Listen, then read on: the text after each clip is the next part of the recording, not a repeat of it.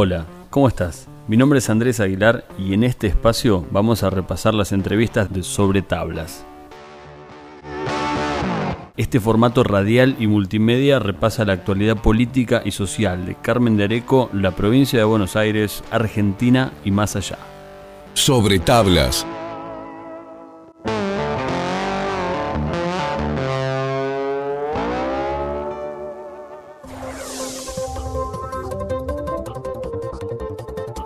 A continuación, una charla con Mateo Jovovich, referente de la juventud del partido Nueva Alternativa Carmeña. Mateo, ¿cómo estás? Buenas tardes, gracias por, aceptar la invitación hoy. ¿Cómo andas Andrés? ¿Todo bien? Eh, la primera vez, no es la primera nota que me haces, pero bueno, la primera vez en el programa y muy agradecido por, la invitación. Bueno, tiene también su, explicación eh, porque hay un rol activo, ¿no? Y que de esto eh, quería comenzar hablando, el tema de la juventud del NAC. Son las caras visibles, ¿no? Los que uno identifica, vos, Justo, Anabel, Jerónimo. Sí. Eh, y están en un, en un, constante avance, ¿no? Eso se ve el último tiempo. Sí, la verdad, Andrés, que estamos laburando, y los chicos están laburando muchísimo. La verdad que el equipo que se ha formado de la juventud, que ya te digo que es la, es la cara visible, también está Lucía Rivarola, que también está trabajando como secretaria de NAC.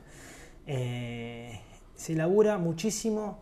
Son chicos, yo me, me sorprendo por la capacidad que tienen, porque te organizan desde un programa de televisión hasta una reunión. Tienen una capacidad que muy interesante.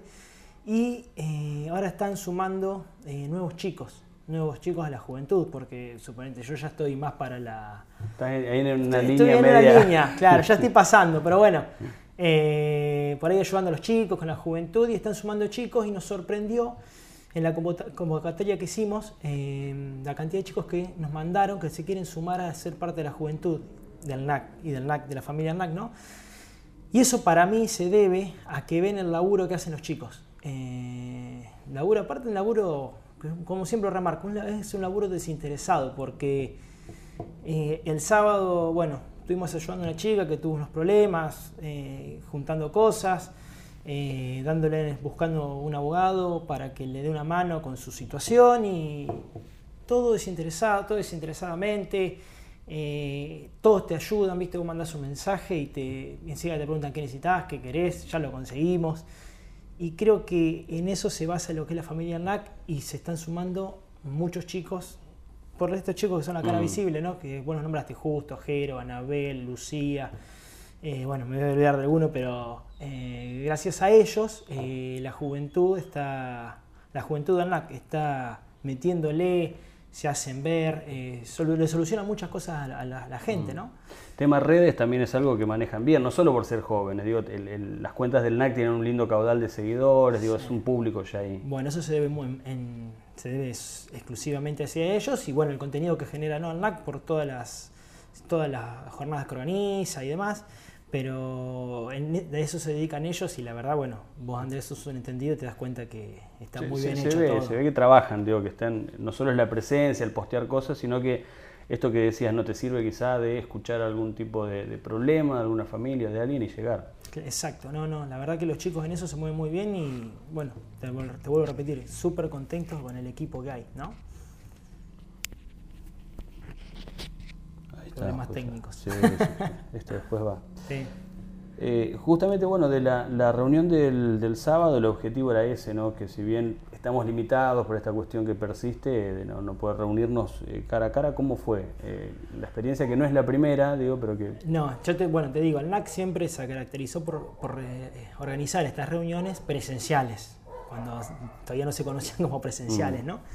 Eh, se organizaban muchas reuniones y el calor de la gente y escucharlo de primera fuente lo que, lo que pasa y porque a uno se le pueden, uno se le escapan miles de cosas de lo que pasa en el pueblo, pero como tenemos muchos vecinos que se acercan, conocemos de primera fuente lo que pasa en todos los, en todas las esquinas del pueblo, ¿no? en su barrio. Mm.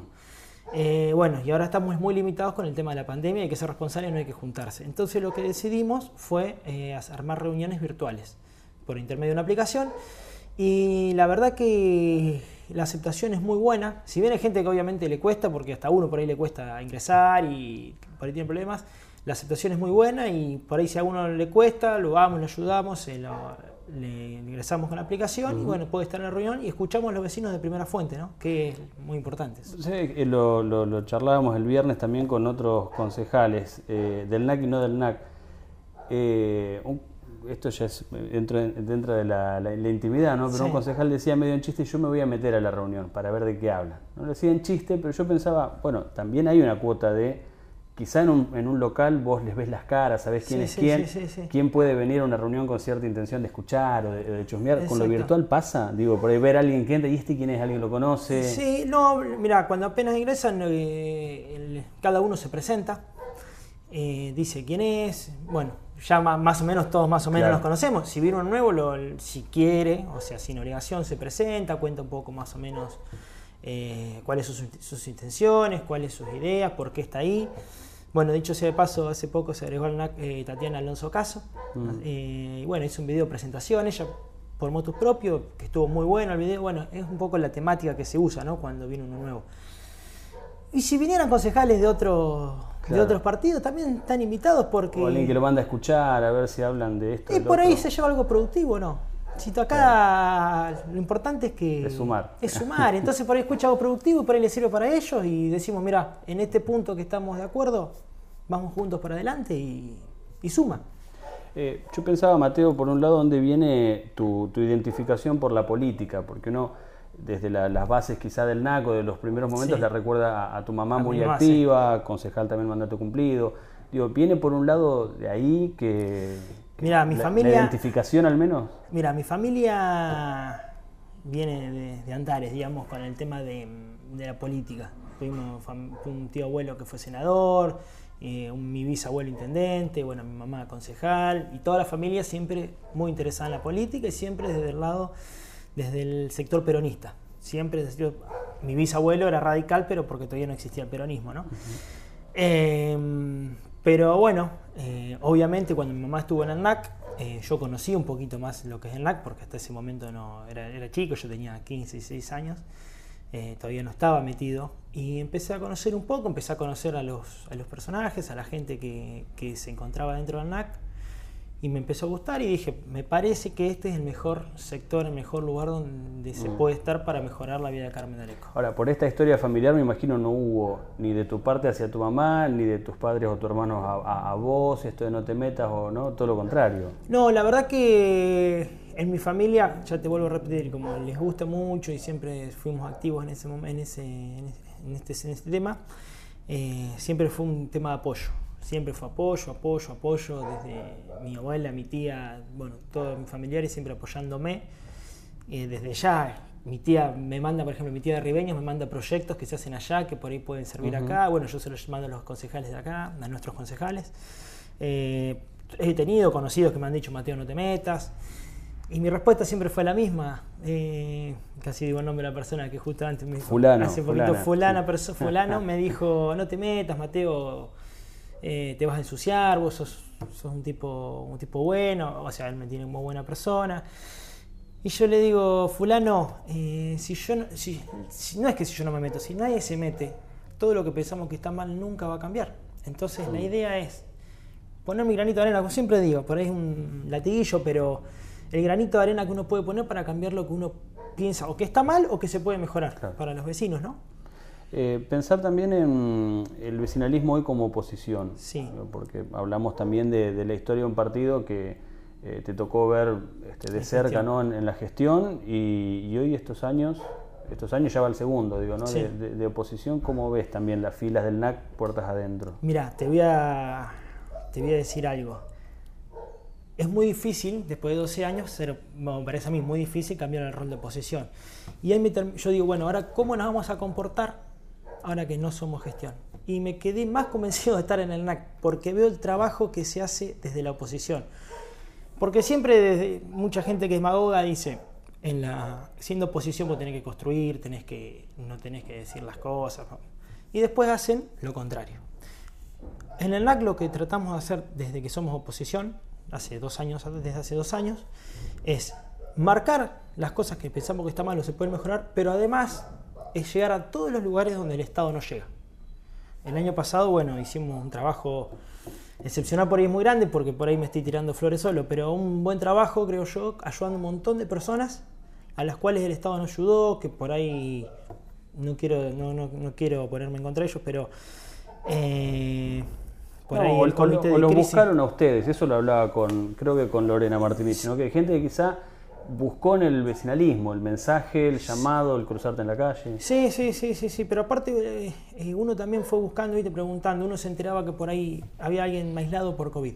Estaban los cuatro integrantes de la familia aislados. Bueno, perfecto. Se buscaba el teléfono, necesitas algo y lo que se podía conseguir, lo que se podía comprar, lo que se podía hacerle llegar, se le hacía llegar. Necesitaban medicamentos, bueno, no sé cómo hacemos, los buscamos y se los entregamos. Porque hubo muchas, a, mi entender, el, el comité de crisis en algunos lados falló, tuvo deficiencias, entonces lo que hicimos nosotros fue tratar de eh, complementarnos ¿no? con ellos y tratar de dar una mano a la gente que quedaba sin ningún tipo de ayuda, que de hecho ese paso ha sido bastante. Mm.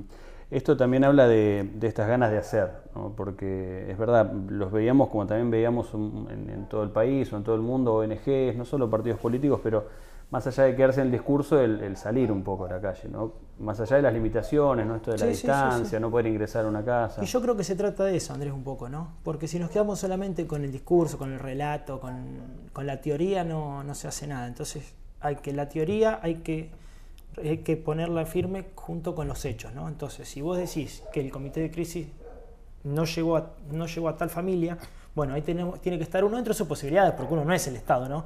Entonces, dentro de sus posibilidades, tratar de ayudarlo, tratar de darle una mano, porque al fin y al cabo, o sea, la municipalidad trabaja para los vecinos. Si, los veci- si no llegan los vecinos, los vecinos están perjudicados. Entonces nosotros tenemos que tratar como oposición de ayudar a los vecinos que quedan afuera, ¿no? Mm.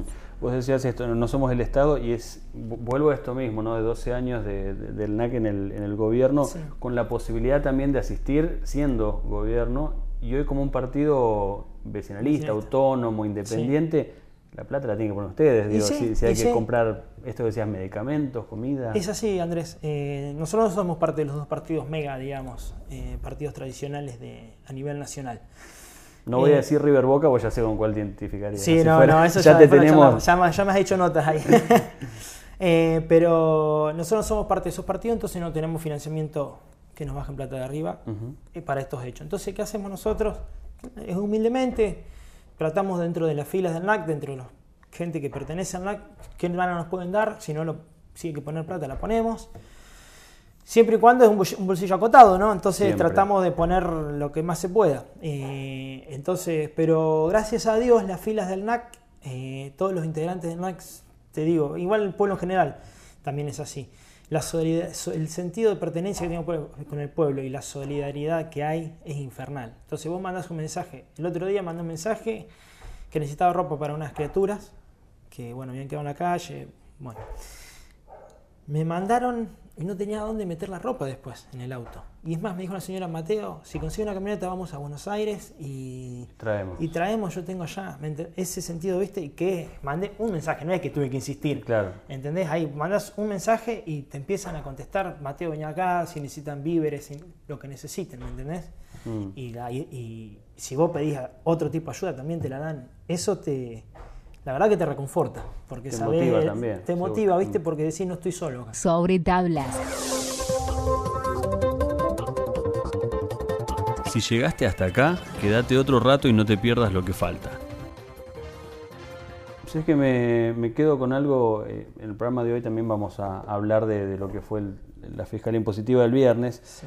Se volvió, lo habrás visto, ¿no? Por momentos el debate un tanto este, más tirando a lo personal, Sí. quizá, ¿no? Con, fuera del eje de lo que era el proyecto.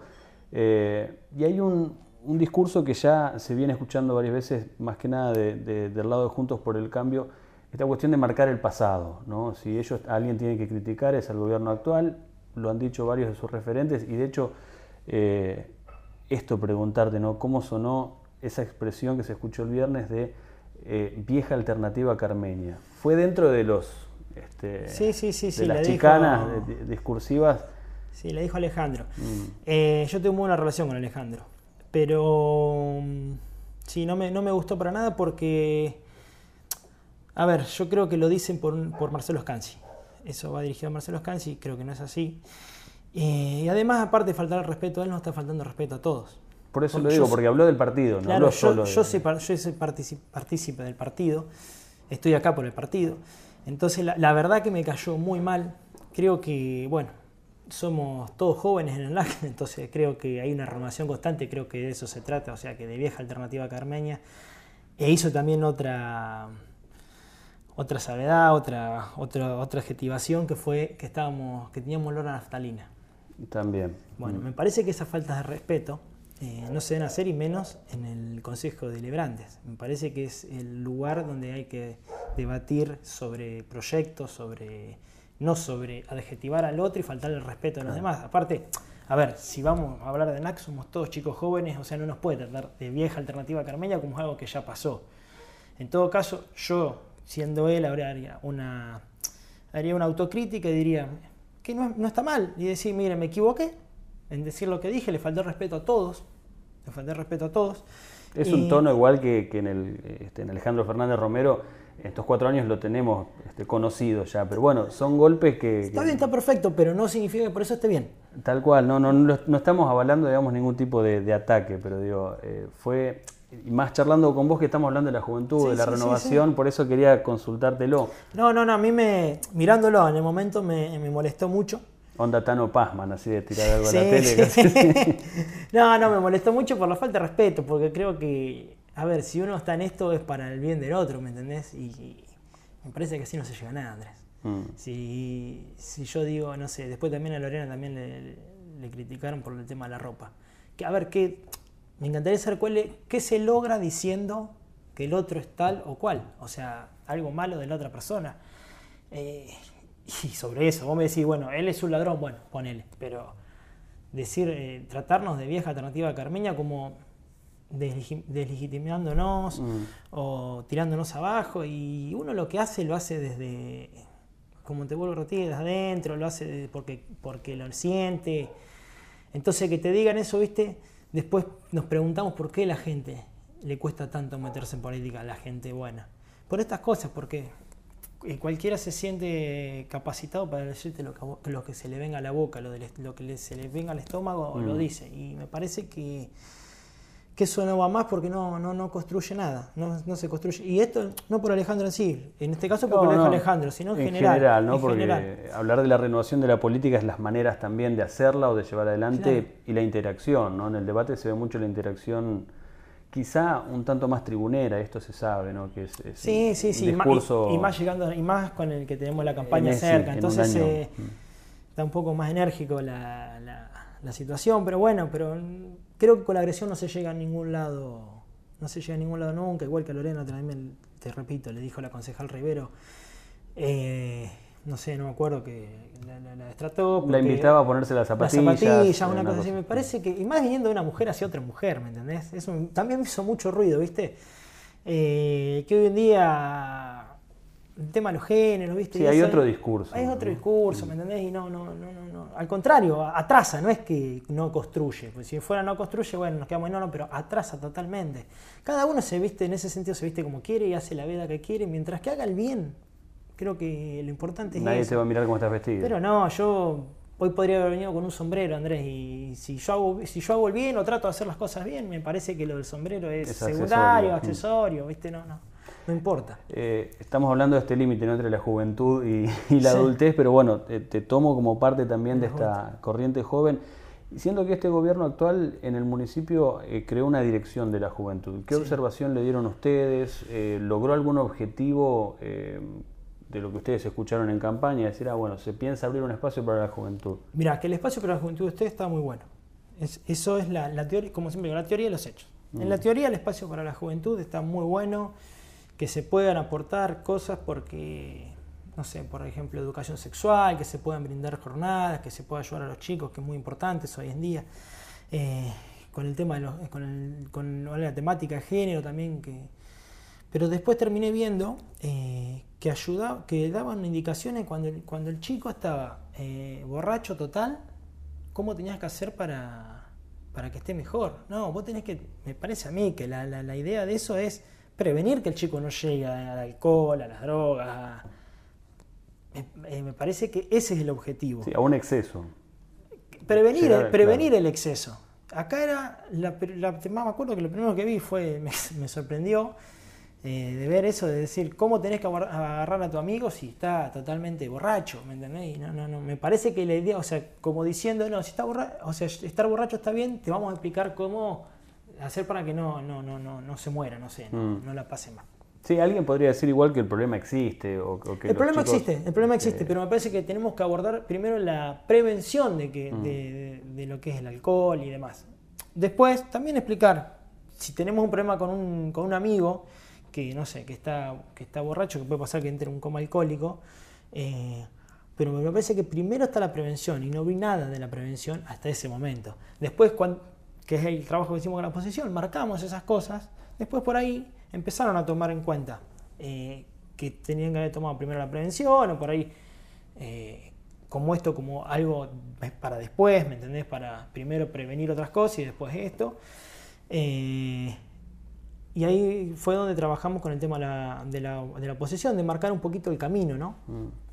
¿Y qué, qué observas de la juventud post-2020? ¿no? Porque creo que ha marcado un, un quiebre en, en nuestra historia en cuanto a los jóvenes y la manera de relacionarse. eh, han cambiado muchas cosas, muchas formas, muchos códigos. Mira, yo creo que hoy la juventud está mucho más abierta, mucho más, escucha mucho más que lo que fue nuestra generación. Eh, tiene acceso a mucha más información. Eh, creo que por ahí habría que haber tenido un poquito más de control con el tema de, de las juntadas y eso, que fue, bueno, por eso se bajó el nivel de edad de... Pero bueno, es normal que Mm. un chico de 17, 16, 17 años sea un po- no, no significa que esté bien, Sí, pero sí, que sea pero- un poco revolucionario, ¿no? Y Está es la edad es de quizá eso. lo que más se quería transgredir. ¿no? Claro, hecho exacto. de- Era, era, el- era lo que. el bloqueo que había que transgredir, como vos decís, ¿me entendés? Pero. Pero bueno, creo que la están.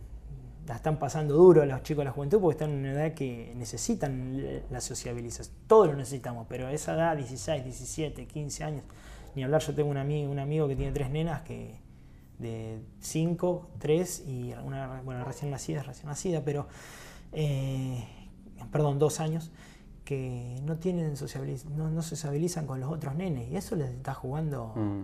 o sea, están todo el día con la tele, con los papás, o sea, me parece que no es el ambiente, por eso digo por ahí la presencialidad, yo soy, yo soy voto a favor de la presencialidad porque veo que eh, necesitan la sociabilización con los otros chicos, ¿me entendés? Más de esas edades.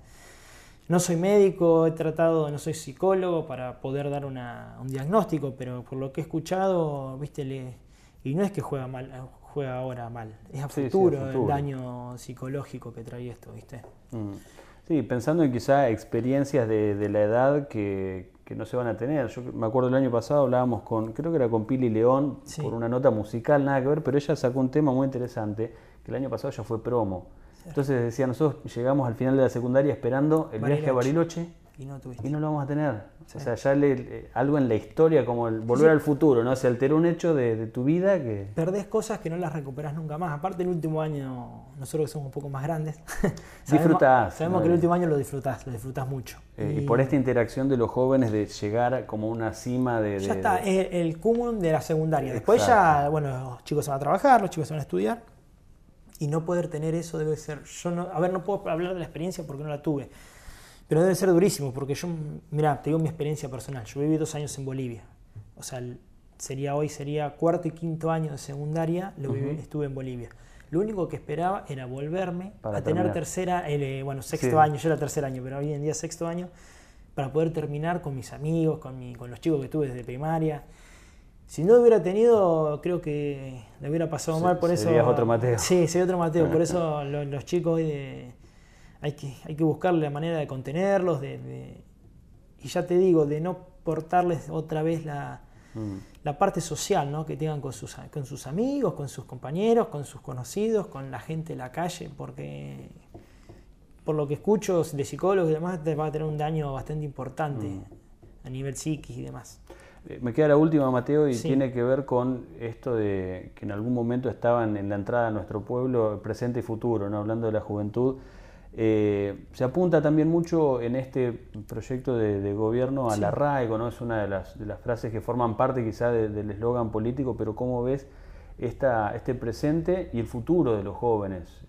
Futuro que ya serán hombres y mujeres, ¿no? Sí, sí, sí, sí, Pero en cuanto a la educación, a formarse, a la apertura en, el trabajo. Mira, eh, a mí me encanta el tema del arraigo. De hecho, ese paso yo tuve oportunidad de irme a vivir a muchos lados y me elijo Carmen, elegí y elijo Carmen Dareco. Me encantaría que todos los chicos que se van a estudiar a Buenos Aires, todos tengan después la idea de volverse a Carmen Dareco, que bueno, que gracias a Dios lo veo con muchos chicos que pasa, que se reciben, trabajan, hacen una experiencia de dos, tres años allá en Buenos Aires y después vienen para acá. Hoy en día está bien, está muy complicada la, la situación, entonces vos qué necesitas para que haya arraigo, que haya trabajo, que haya la posibilidad de estudiar. Sí, seguridades.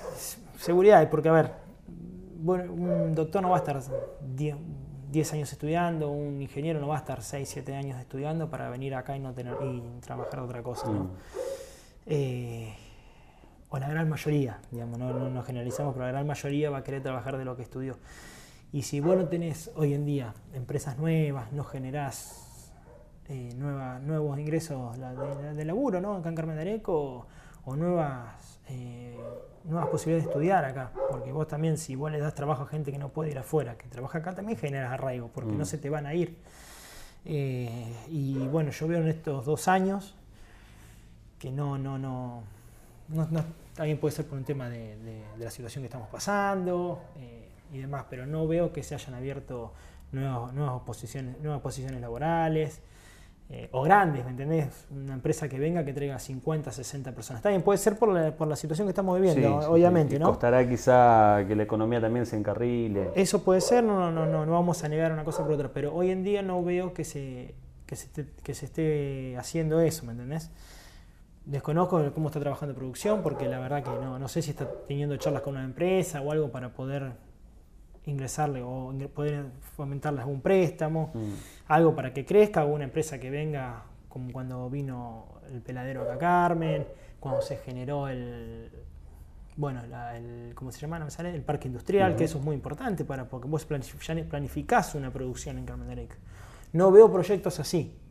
Veo que lo que se está haciendo se está tomando gente y demás, pero no veo un proyecto a gran escala como esos, que sea grande el parque industrial, porque el parque industrial ya está lleno eh, entonces yo creo que para generar arraigo necesitas esas dos cosas. Trabajo, las posibilidades más que nada. Posibilidades. Vos necesitas una posibilidad para que los chicos vengan y puedan eh, estudiar o lo que sea acá en Carmen Areco. O la gente que quiera venir que, se arraigue acá como le pasó a mi familia. ¿no? Tal cual, tal cual.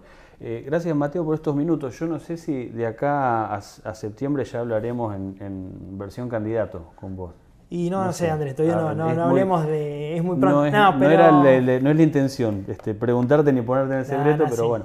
Eh, eh, no, esperemos que hablemos de vuelta, pero por cosas, por cosas buenas. ¿eh? Como sea. Que sea por eso. Gracias, Bueno, gracias, Andrés.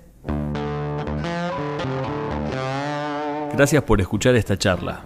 Podés compartir esta lista de reproducción entre tus contactos y también seguir en las redes sociales a Vamos Bien para conocer otras producciones. Hasta la próxima.